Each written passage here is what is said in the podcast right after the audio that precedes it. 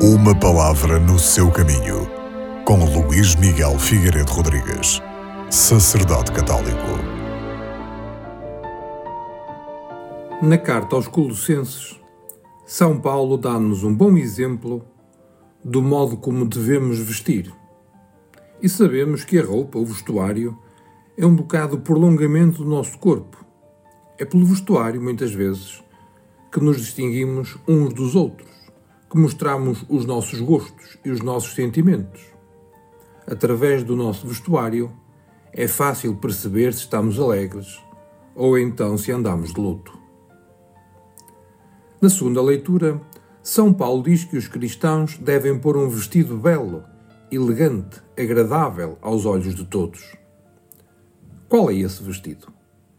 Trata-se de um vestido feito com um tecido precioso e raro, composto por sete tecidos diferentes. E cito: revestivos de sentimentos de misericórdia, bondade, humildade, mansidão, paciência, suportando-vos uns aos outros e amando-vos mutuamente. Mas só este tecido não chega.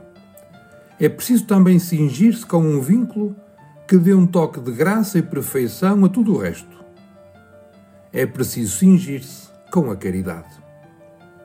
E a caridade não se reduz a um sentimento vago, mas manifesta-se numa constante atitude de serviço ao irmão e de disponibilidade para se sacrificar por ele.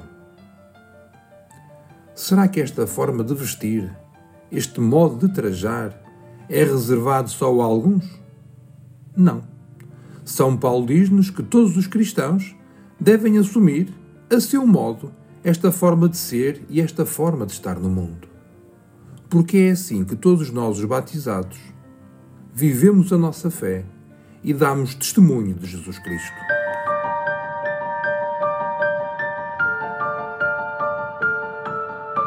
Uma palavra no seu caminho.